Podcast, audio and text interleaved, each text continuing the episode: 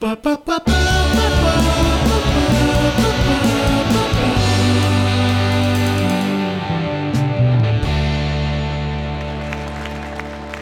привет! Это подкаст «Хочу, не могу» студии «Либо-либо». Меня зовут Лиза, я писательница, мне 22 года, и еще я лесбиянка. Привет, меня зовут Кирилл, мне 20 лет, я учусь на журфаке, и я тот самый человек, у которого не было секса.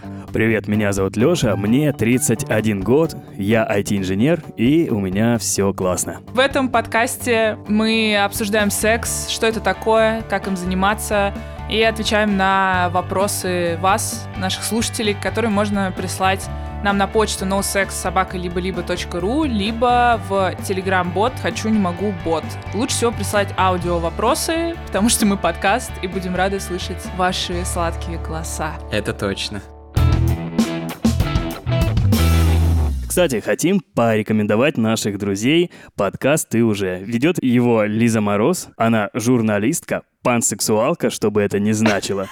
И просто человек, которому все хочется попробовать на себе. Да, и фокус этого подкаста на том, чтобы показать, что секс бывает очень разным, поэтому ребята находят людей с классными историями про секс. Я, например, послушала выпуск, так сказать, релевантный для меня про секс в депрессию, и там были хорошие истории людей с разными ментальными заболеваниями, и про то, как таблетки и вообще ментальные проблемки их секс поменяли или не поменяли. Слушай, я тоже слушал этот выпуск про депрессию и узнал так много всяких разных таблеток, под которыми можно сексом заниматься.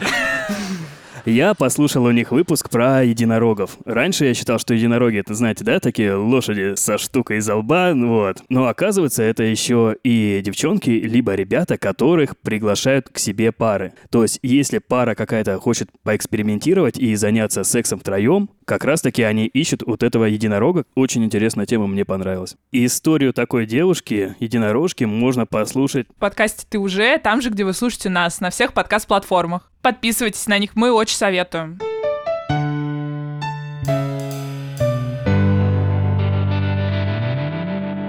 Ну что, первый наш вопрос. Ура, наконец-то. В общем, была ситуация в жизни. Было трое отношений, и я никогда не задумывалась о размерах полового органа парней.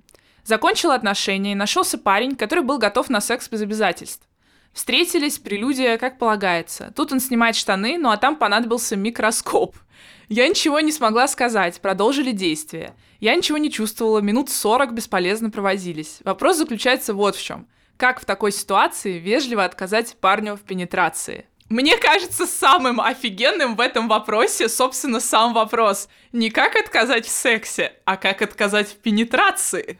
Ребята, ваш выход. Мне интересно, что у нее микроскоп был круто. Наверное, ученый. Ученая. Лех, а тебе отказывали в пенетрации когда-нибудь? Ну да, естественно. Как? Ну, обычно это часто бывало в первое наше знакомство, что, мол, я не такая, что нет, нет, нет, вот это все. И я как бы определенную настойчивость опять же проявлял, но когда я вижу, что это уже не обычная игра, а когда действительно девочка не хочет, я это просекаю и перестаю. Как эмпатично и правильно вообще отказывать? Даже когда, ну, как бы не в сексе, а просто в жизни на что-то говорят нет, я обычно не то чтобы обижаюсь, но для меня это сложный опыт, и я сама сложно говорю нет.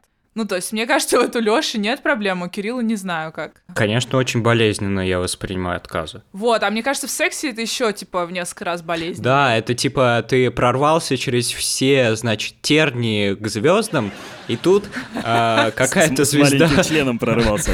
Да, ты своей секирой косил все эти тернии, Да-да-да. а потом какая-то звезда взяла и просто тебе на бошку свалилась, и ты опять упал. И на самом деле это, мне кажется, было бы очень обидно, но, наверное, надо как-то сгладить ситуацию и сказать, допустим, не маленький, а миниатюрный. Ладно, я не знаю, что сказать. Такой, фух, так знаешь, под со лба вытер и пошел. Фух, хорошо, что все окей. Ну подожди, нет, мне не кажется проблемой тот факт, что там у чувака маленький пенис. Но вот как сказать корректно, мне, например, это кажется очень сложным, потому что, насколько я понимаю, как бы для парней член это самое важное, если ты его оскорбишь, то ты пойдешь далеко. Слушай, но, во-первых, я считаю, что размер все-таки важен. То есть ты думаешь, этого человека уже унизила природа, и она его своим отказом не, не унизит или что? Здесь не в том плане, кто кого унизил, не унизил. Здесь в плане, ну, что факт, у тебя маленький член, окей. Потому что, ну, большой член, извините меня, это большой крутой член. Маленький член, ну, это маленький член. Но большой тоже, с ним не очень удобно. Слушай, не, ну я не говорю про какую-нибудь там долбаную кувалду, которая разнесет все. Вот, а про умеренно большой, скажем так. Хорошо. Просто, если так рассуждать про размеры, то тогда ничего не важно. И красивая форма груди не важна, и красивая фигура не важна. В принципе, мы можем быть два аморфных куска мяса, и, в принципе, секс тоже будет, и это не особо важно. Все получат удовольствие. Но даже эстетически большой член выглядит круче. А по поводу того, как не обидеть его, мне кажется, можно проявить изобретательность. И я бы схитрил немножечко. Предложи прям формулировку. Ну-ка, прояви изобретательность. Если бы я был девушкой, и ко мне пришел чел с Ага. маленьким писюном, типа, и я понимаю, что, ну, come on, 40 минут терпеть рыбалку внутри тебя. Рыбак. Кого ты тут рассмешить хочешь? Типа, я бы сделал очень просто. Я бы сам бы проявил активность, заласкал бы его орально, Так. чтобы он все сделал, и я бы сказал, а теперь ты мне ответный удар, сдачи дай. А, И все, и у нас ага, получился вот как. отличный секс. Ты, короче, против того, чтобы говорить напрямую. Слушай, но напрямую, если он даже привык, что у него микрочлен, это его заденет. Вообще, говорить парню то, что у него маленький член, это само по себе очень странно. Потому что ты же, когда выходишь на улицу, ты же не говоришь «О, солнечно». Я говорю. Я этот человек. И говоришь, о, маленький член. Не-не-не-не-не, ты говоришь Да. Нет. Ты говоришь, как хорошо, что не нужно брать с собой сегодня зонт. Погода хорошая. Вот то же самое и с маленьким членом. То есть нужно как-то перевести в шутку. Посмеяться над ним. То есть ты хочешь над ним еще и пошутить просто. Типа, ты что, дома оставил? Где? Где он? Где насадка? Это запаска у тебя, типа? Блин, простите. Слушай, не, напрямую парня это, мне кажется, разнесет. Но с другой стороны, слушай, но ведь этот человек же живет всю свою жизнь со своим маленьким членом. Наверное, если у него есть глаза, он как бы понимает, что у него небольшой член, и он как-то внутренне уже должен был с этим смириться. Окей, развернем ситуацию. Если девочка некрасивая, если ей сказать, знаешь, ты уродина, это нормально? Но про красоту аналогия это неправильная. Красота все-таки субъективна немножко. Ты, ладно, окей, не красота, а, допустим, грудь некрасивая, там форма тела некрасивая. Она ничего с этим не сделает, и давить на это не очень хорошо. На самом деле, э, парень, который родился с маленьким членом, он может и не подозревать, что он с маленьким родился. Он в глубине души может думать то, что ну наверняка где-то на другом конце света есть парень, у которого меньше, чем у меня. Вот, поэтому это очень ударит по его самолюбию. Ну ты понимаешь, мы опять говорим про то, что вот как бы парня, вот что он весь такой чувствительный. Я хз, просто, блин, как бы девушка должна получить удовольствие, она будет ублажать его эго, а сама 40 минут страдать. Слушай, а почему, когда дело касается чувств девушек, ты их активно защищаешь, а когда чувства парня, то это, мол, и не важно. Он всю жизнь с членом маленьким, можно забить хер, да? И он не волнуется, типа, не переживай. Нет, чувства всех людей должны быть уважены. Вот, я об этом и говорю. Но я просто думаю, что уважение к чувствам парня не должно стоять выше, чем собственное удовольствие. То есть не надо терпеть 40 минут ради эго парня. Терпеть однозначно не надо, но я предложил такой вариант, где все выигрыши. Девчонки отлезали, пацану тоже. Мне кажется, что окей попробовать, да, этот секс-пенетрацию, но как бы не 40 минут, а там типа пару минут, и сказать, слушай, что-то не получается, давай мы попробуем что-то другое, и прям сказать точно, что именно, типа, сделай вот так, или, может быть, какой-то фингеринг предложить, или еще что-то. То есть прям какую-то альтернативу, чтобы партнер понимал, что вот он сейчас что-то сделает, что принесет удовольствие, в отличие от предыдущей практики. Но мне кажется, это в целом в жизни так работает, что ты, типа, говоришь там, вот у тебя вот это не получилось на рисунке, зато солнце вышло отличное. Да. Зато маленький член красивый. Вот, не, ну в принципе, я с тобой согласен здесь полностью. Опять же, если девочке нужна именно пенетрация, то тогда лучше парню отказать, но в более мягкой форме. А по поводу того, если действительно ей он интересен как человек, то у них нет проблем. Попытайтесь, скажи, ну просто, блин, не прет, давай попробуем что-то другое. Опять же, возьмите всяких игрушек, я думаю, можно сделать очень интересно, что будет, скажем так, интересно и парню, и ей. Короче, Ну да. договориться, мне кажется, можно обо всем.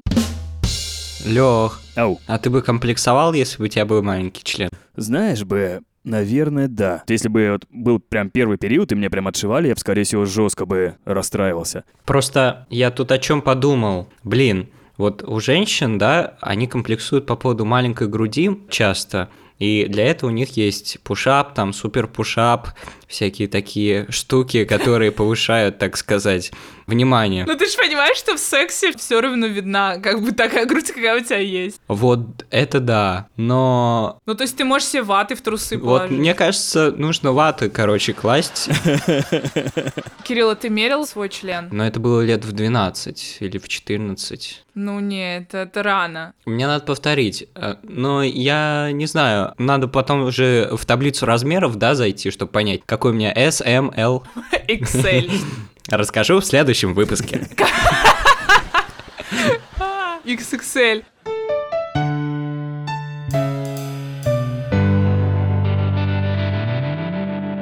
А сейчас у нас рубрика «Чё у кого по сексу?», в которой мы обсудим Па-па-па-па. кинки-пати. Это костюмированная вечеринка с сексуальным подтекстом. Такая туса джуса.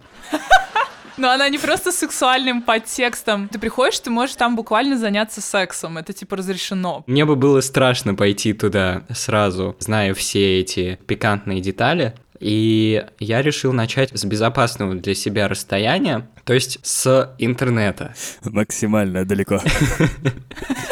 Организаторы, короче, устроили первую в истории виртуальную кинки-вечеринку. Собственно, я туда направился прямиком по гиперссылке.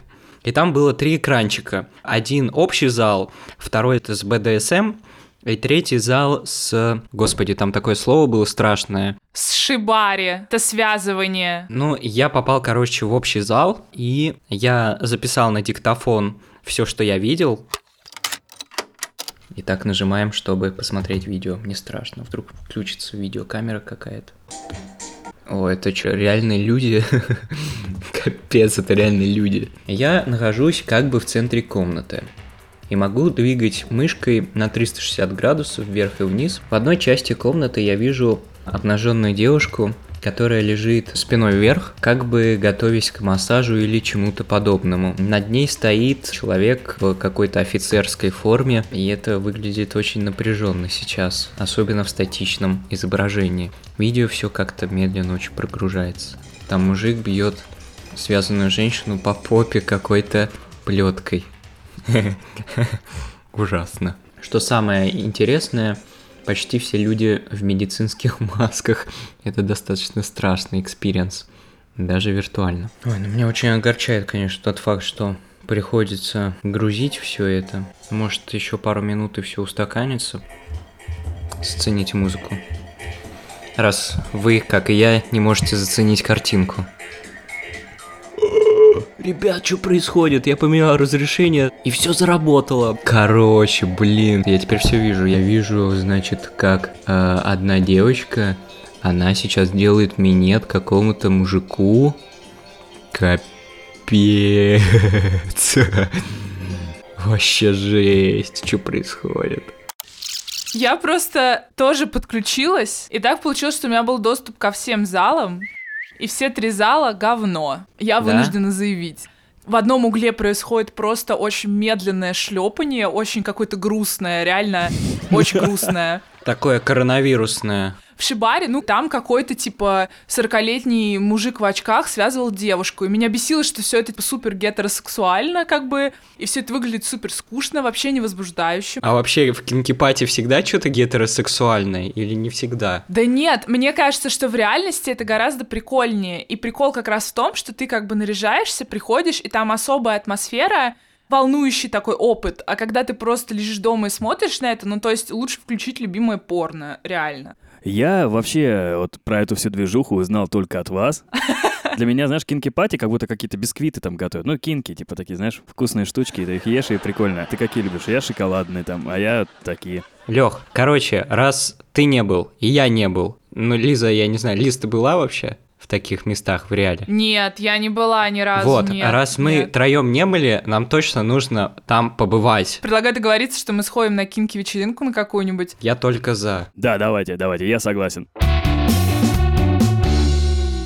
Ребят, вообще кинки-вечеринку можно устроить дома. На самом деле это легче, чем кажется. Надо просто купить себе классненький костюм и хорошие игрушки. Приодеться, так сказать. Что ты имеешь в виду под классным костюмом? Ну, такой латексный, как из «Матрицы» хотя бы. Ну, блин, Вот я себе что-то такое я представляю. бы полицейским хотел одеться. Вот именно в фуражке, кожа, Ну, я знаю, где ты можешь купить себе костюм полицейского. в военторге. Нет! Нет! У нашего любимого партнера Джум. Джум, джум, джум. Джум — это маркетплейс, который позволяет выбрать товары из Азии и доставить их в твой дом от двух до четырех недель. Да, и Джум позволит тебе выбрать все, что ты хочешь, даже если ты хочешь устроить скинки-вечеринку, в принципе, с э, любой тематикой. Я нашел на Джуме очень классную вещь для своей первой кинки-вечеринки э, на дому. Ты можешь зачитать сначала описание, я попробую угадать, что это. Давай я тебе по одному слову буду читать. Давай. Итак, первое слово «три», Три. второе слово «ПК», третье слово «низкой», четвертое слово «температуры». Так, я знаю, что это. Мне кажется, это кулер для компьютера. Лиза, что за версия у тебя? Это свечи. Да, это свечи, секс, игрушки для пары взрослых, сейфти, игра, БДСМ, игрушки, бандаж, фетиш, эротические. Ну, окей. Леш, что ты нашел? Я сразу вбил, типа, белье для мужичков, да? И такого количества всратых трусов я не видел никогда. Я с кружевами есть. Там вообще с дырочкой на всю попу. И были с одним колечком под один причиндал, скажем. Ага. Вот, короче, еще я нашел вот эту кожаную кепку с цепью, знаешь, у козырька. Воу, а это на что надевается-то? Себе на голову? Необъяснимо на факт. Буду ходить в ней и Ну, доминировать. это хорошая. Я бы носила такую на пляж в Волге. Давай, Лиза, рассказывай про себя. Что ты нашла себе? Если честно, я бы, наверное, это не носила, но это товар, который меня больше всего, короче, удивил. Я вам, значит, зачитаю сейчас, а вы попробуйте угадать, в чем все-таки прикол этой вещи. Сексуальные колготки, колготки больных, кокон, пижамы, белье держат сексуальные женские. Я понял. Звучит не очень. Особенно больных. Мне кажется, ключевое слово тут кокон. Все-таки Так, и что это такое? кокон — это влагалище. Ты считаешь, колготки для влагалища? Нет, в смысле, это колготки, такие, значит, а, в виде паутинки. С прорезью? И с прорезью для влагалища. Нет, вообще очень далеко. Но это вообще колготки в итоге? Да, Лёш, давай твой вариант, и я все-таки объявлю. Да, Лех, Но ключевое слово действительно кокон. ты больше колготок видел. Блин, когда ты сказал больных, мне уже сразу такие, знаешь, штаны от смирительной рубашки или типа того. Но кокон... Так, ребят, значит, объясняю вам. Это одна большая колготка, которая как бы полностью надевается на человека. Вот представьте, полностью человек, он как бы... Он Он, колготка. колготка. Он полностью в колготке. Вот это, мне кажется, просто офигенно. И очень кинки. А там есть прорезь? Нет, там есть одна большая дырка, ну, наверху, и все. Я люблю колготки. Может, все в колготках начнем ходить? Но вообще, я так понял, в этой колготке можно и труп выбрасывать какой-нибудь мусорное ведро. Не знаю, насколько классная у вас получится вечеринка в колготках и прочей херне, которую мы выбрали, но пробуйте, может получиться здорово. И можете заказать это все, а мы вам подогнали промокод на скидку 10%. Промокод NoSexPodcast. Воспользуйтесь им и развлекайтесь дома, потому что дома безопасно. Второй вопрос от нашего слушателя или слушательницы. Я совсем не умею флиртовать. Каждый раз я впадаю в панику, когда кто-то начинает переходить границы повседневного общения и заигрывать со мной. Я просто впадаю в ступор и не знаю, что ответить. Мой мозг и рот в паре выдают самые нелепейшие слова и самые тупые шутки. В итоге, кажется, я не могу дать человеку понять, что он мне тоже интересен.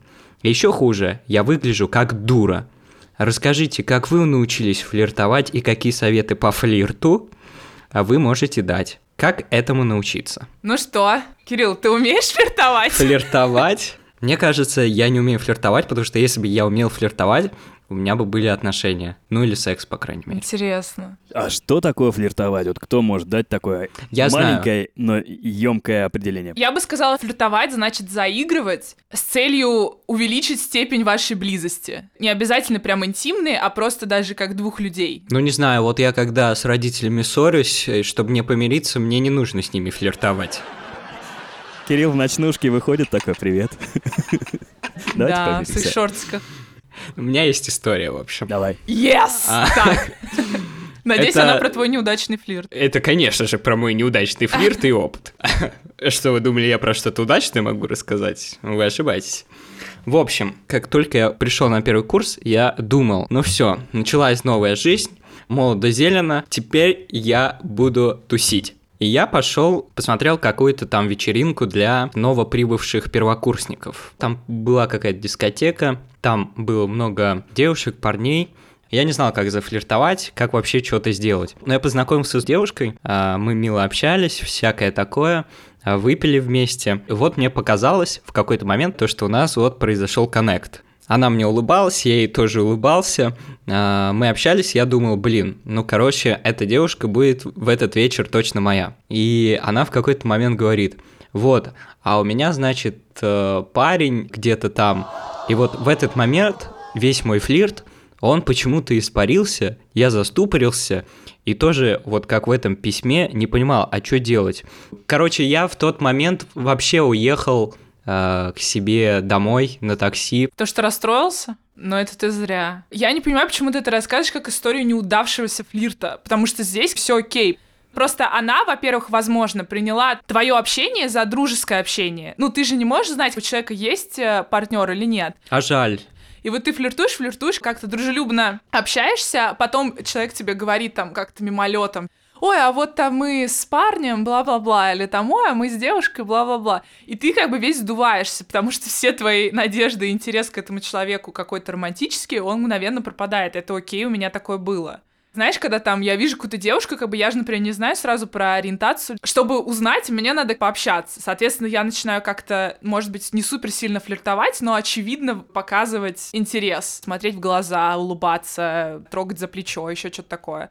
И потом там она говорит, ой, да, мы с парнем, и я такая, блядь, опять, опять и снова. Слушай, Лиз, а ты сама часто флиртуешь? Мне кажется, что да, я довольно флерте человечек. Но я могу не заметить, как со мной флиртуют. То есть, например, мы с моей девушкой познакомились на вечеринке, где я думала, что мы просто общаемся, там болтаем дружески, еще что-то. А она говорила, слушай, ты вообще нормальная? Ну, типа, я с тобой флиртовала просто как танк. Шла на пролом, и я такая, да, правда? А я думала, что ты там просто по-дружески. Как бы такое бывает. Короче, это не распознать. Ну, из-за специфики ориентации я иногда просто на всякий случай не надеюсь. Слушай, Лиска, а были моменты, когда ты как раз-таки подкатывала, подкатывала, а тебя прям жестко обламывали? У меня была история, когда я была на какой-то домашней вечеринке и видела там очень красивую девушку. Я знала то, что она, скорее всего, лесбиянка или бисексуальна. Короче, я все время пыталась как бы с ней подружиться. Ты знаешь, там шла туда, где она сидела. Это было довольно неловко. И, типа там пыталась как-то пообщаться, еще что-то. И мы, ну, немножко поговорили, и я подумала, что, возможно, мы можем куда-то еще сходить или что-то такое. И я отправила ей сообщение в Фейсбуке, а она просто проигнорировала его. Вот такая вот история. Ты расстроилась? Я впервые такое написала девушке, ну, то есть это было так стрёмно, и, естественно, когда я, знаешь, не получила вообще никакого ответа, я немножко расстроилась, ну, может, я так погрустила день, но потом я скорее похвалила себя за то, что я ей все таки написала. Я неделю бы расстраивался. У меня просто не было никогда суперсильных проблем с флиртом. Мне кажется, если честно, что секрет этого в том, что когда мне было лет 13, мне отец подарил книгу Дейла Карнеги. Может, вы слышали про такого? Она называется «Как общаться с людьми», бла-бла-бла. Как заводить друзей и как перестать волноваться и начать жить. Во-во-во, вот. У меня тоже она была. Короче, мне папа подарил эту книжку, мне кажется, как жирный намек, видимо, то, что у меня что-то не так с друзьями, и я слишком волнуюсь. И там было, типа, 5 или 7 главных советов, и я запомнила два, которые, мне кажется, просто помогли мне в жизни forever. Там, значит, было сказано, типа, улыбайтесь, как бы побольше. И второй еще а, зовите человека по имени, потому что ему это нравится. И, возможно, третье там было что-то в духе задавайте вопросы и стойте с заинтересованным лицом. И это просто помогло мне по жизни, мне кажется, во всех областях, во флирте, в заведении друзей. Но это же не флирт. Но это не флирт, это начальный уровень посылания невербальных сигналов, типа мы можем пообщаться, я доброжелательно настроена, ты можешь ко мне подойти, не бойся. Это не всегда работает. Ну, у меня, по крайней мере. Ну, конечно, потому что у тебя не со всеми людьми коннект. Ну, то есть, как бы тебе не все люди подойдут. Чем состоит успешный флирт? Не в том, что ты можешь подойти к любому человеку и наладить с ним какой-то вот интимный контакт, А успешный флирт — это когда там из пяти, с кем ты пытаешься пофлиртовать, один тебе подходит, и ты это как бы почувствуешь. Ну, то есть, мне кажется, даже Леша это подтвердит. Ты не можешь просто к любой девушке подойти. Не, естественно, и... естественно. Слушай, ну вот даже взять твои советы из Дейла Карнеги, по сути дела, блин, ты просто показываешь человеку, что ты дружелюбно настроен, ты улыбаешься, Да, да. назвал его по имени и интересуешься им. Вот ты это перечисляешь, а это не всем людям очевидно. А как ты подкатываешь, Лех, обычно? Я, знаете, я вот не могу так сказать. Для меня такие вопросы примерно, Леха, а как ты дружишь с друзьями? Да хер его знает, беру и дружу, общаюсь. Ты родился флиртуном, короче. То есть у тебя нет какой-то матрицы поведения? Мне кажется, что когда ты как раз такие вещи делаешь по какому-то чек-листу, получается полное говно. То есть это, ну, ты делаешь не по своему состоянию, а ты прям, так, надо подойти, сказать привет. Окей, подходишь, говоришь привет, ой, блядь, что ж там дальше у нас по списку? Ну да. Ты должен просто быть общительным, вот и все, и вот весь флирт. Все, все, я понял, как мы это сделаем. Я девушка, э, ты, э, значит, со мной сейчас будешь флиртовать. Так. А потом я. А потом я пытаюсь э, по твоим урокам с Лизой флиртовать. О, господи. Я сразу предупреждаю, что концепта не будет или как-то. Концепт. Концерта не будет и конца не будет. Лавочка закрыта. Лавочка закрыта! Давайте, ребят. Окей, обстановка, во-первых, важна. Где мы с тобой сейчас? В баре. Окей, ты сидишь в баре у стойки, да? Да. Ты мне понравилась. Я подхожу и говорю, привет. Привет. Ты одна здесь или с друзьями? Я с подругой. А где подруга? Она отошла носик попудрить. Кирилл, что не так с тобой? Почему? Че пьешь? Воду. Обычную воду? Минеральную, без газа. А, марка какая? Марка.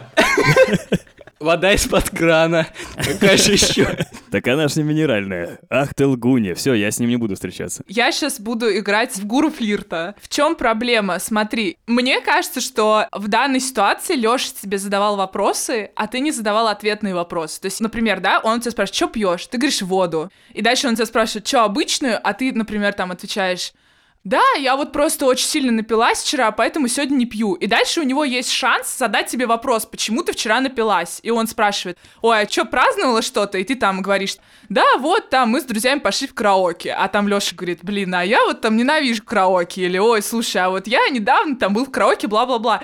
То есть ты как бы даешь ему очень короткие ответы, как будто не заинтересованные. Если бы я была заинтересована, я бы А. специально, зная, что ему надо за что-то зацепиться, дала бы ему просто больше места для маневра. Ему даже спросить нечего. Он типа пытается как бы спросить, ты какую воду пьешь, что, что происходит, а ты такая типа минеральную, из-под крана, да, нет. Ладно, я понял, Лиз, я понял ошибки. Теперь упражнение номер два. Сейчас я буду с тобой флиртовать, ты будешь э, говорить что-то, а я буду цепляться, типа, правильно ли я эти подсказки улавливаю. Ты мне как бы нравишься, да? Мы пытаемся пофлиртовать. О, давай.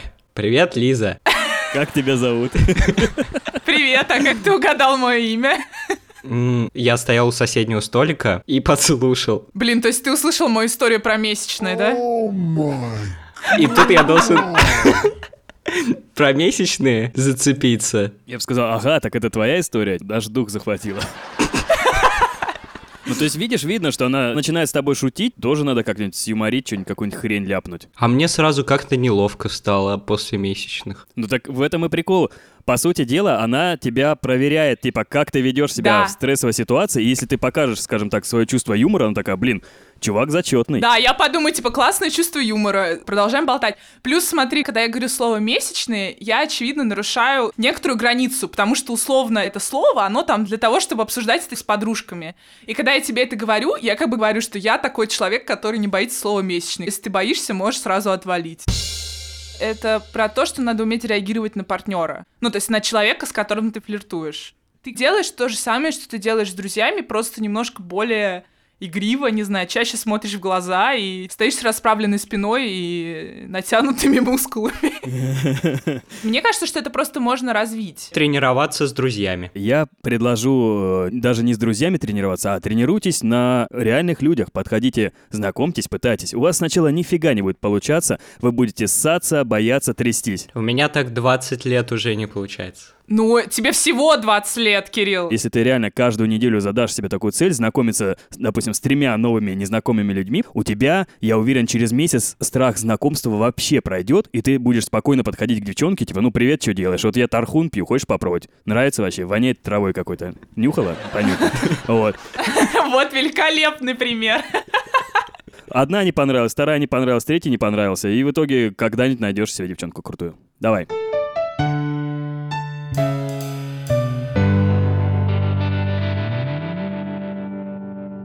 У нас следующий вопрос аудио. Начал встречаться с девушкой, она меня уверяла, что я у нее первый во всем. Дошло до постели, но крови не было. Почему? Хороший вопрос. Так, Почему? давайте, мальчики, время хвастаться вашими знаниями о девственности и девственной плеве. О, я же читал книжку на Госке. Так, И выяснил, что, оказывается, не всегда вот эта вот пленочка, значит, девственная, она рвется при первом сексе. Она, оказывается, может и порваться и до этого, а может и не порваться, если она достаточно твердая. Поэтому только тогда, когда она рвется, тогда может пойти кровь. А когда не рвется, тогда и не пойдет. Я бы тебя просто поправила, сказав, что вообще, мне кажется, мы часто говорим порвать э, как бы целку, вот это все порвать девственную плеву, хотя на самом деле она супер-супер эластичная. Она может быть с разной формы отверстиями и все такое. Иногда это просто как такой полумесяц, который как бы половину входа в вагину закрывает и все. Она как бы там не порвется, она просто растянется и все от э, постепенных каких-то манипуляций разных пенетративных. Концепт про кровь, он супер устаревший, и так проверяли раньше, и мне кажется, что раньше у многих шла кровь, потому что все делалось без смазки, прелюдий не было, и там просто рвались всякие ткани, которые не должны рваться. Ну, просто это жесть. А я хочу немножко перейти границы и сказать, а у тебя кровь была? Слушай, ну, э, у меня вообще с э, девственностью сложно, я даже написала рассказ про это, потому что в нашем сознании, получается, девственность и девственная плева — это как бы одно и то же, но у меня это, получается, две отдельных вещи, потому что я занималась сексом, но при этом технически, если я пойду к гинекологу, он мне скажет, что я девственница. Хотя, как бы, это, очевидно, не так. Я не понял, у тебя э, кровь была или нет?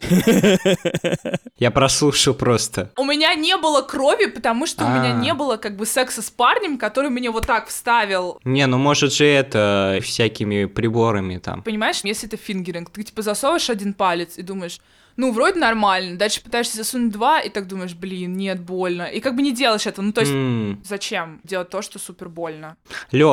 Оу. я хотел спросить, а у тебя крови не было? Лично у меня крови не было, но у меня был опыт с двумя девственницами, скажем так. И у одной как раз-таки кровь была, а у второй не Мгм. было. И, в принципе, у меня не было причин сомневаться в ней, что она мне говорит, ну, она прям боялась всего-всего. Вот. Ну, и там я такой, что за фигня? Подозрительно. И она сама такая, я вижу, засомневалась. Девственница ли я или... Да, или меня уже все-таки кто-то трахнул. В итоге я полез в интернет и реально почитал, что бывает закрыт вход во влагалище, а бывает там, что она просто даже не то, что рвется, а слегка подрастянется и окей. И там, может, как-нибудь Да, потом и в конце чуть-чуть там что-то сделается, и все будет хорошо. Даже предлагают термин «вагинальная корона», вместо девственности. Ну, в смысле, корона как... э, Как коронавирус. потому что, когда мы говорим «потерять девственность», такое ощущение, что она исчезает оттуда. Она просто как бы была, и ее типа нет. Но как бы это не так работает, она там все равно у большинства есть, она просто как-то растягивается и все. Ну, короче, чел, не знаем, девственница она или нет, так что такое бывает, но, может быть, тебя и обманули. Так что доверяй, но проверяй.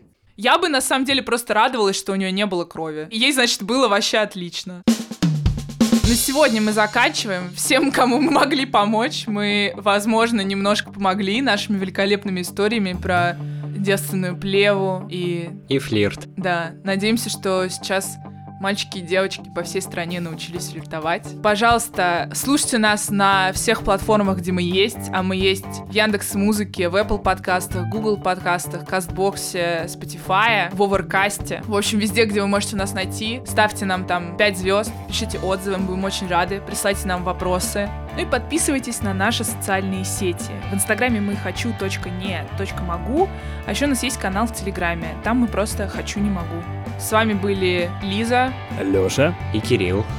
Всем пока! До новых встреч. Пока. Увидимся, услышимся. Э, Короче, пока. Это подкаст студии «Либо-либо». Продюсеры Екатерина Крангаус и Полина Агаркова. Редактор Юлия Яковлева. Звукорежиссеры Андрей Гранкин и Ильдар Фаттахов. Композитор Ильдар Фаттахов.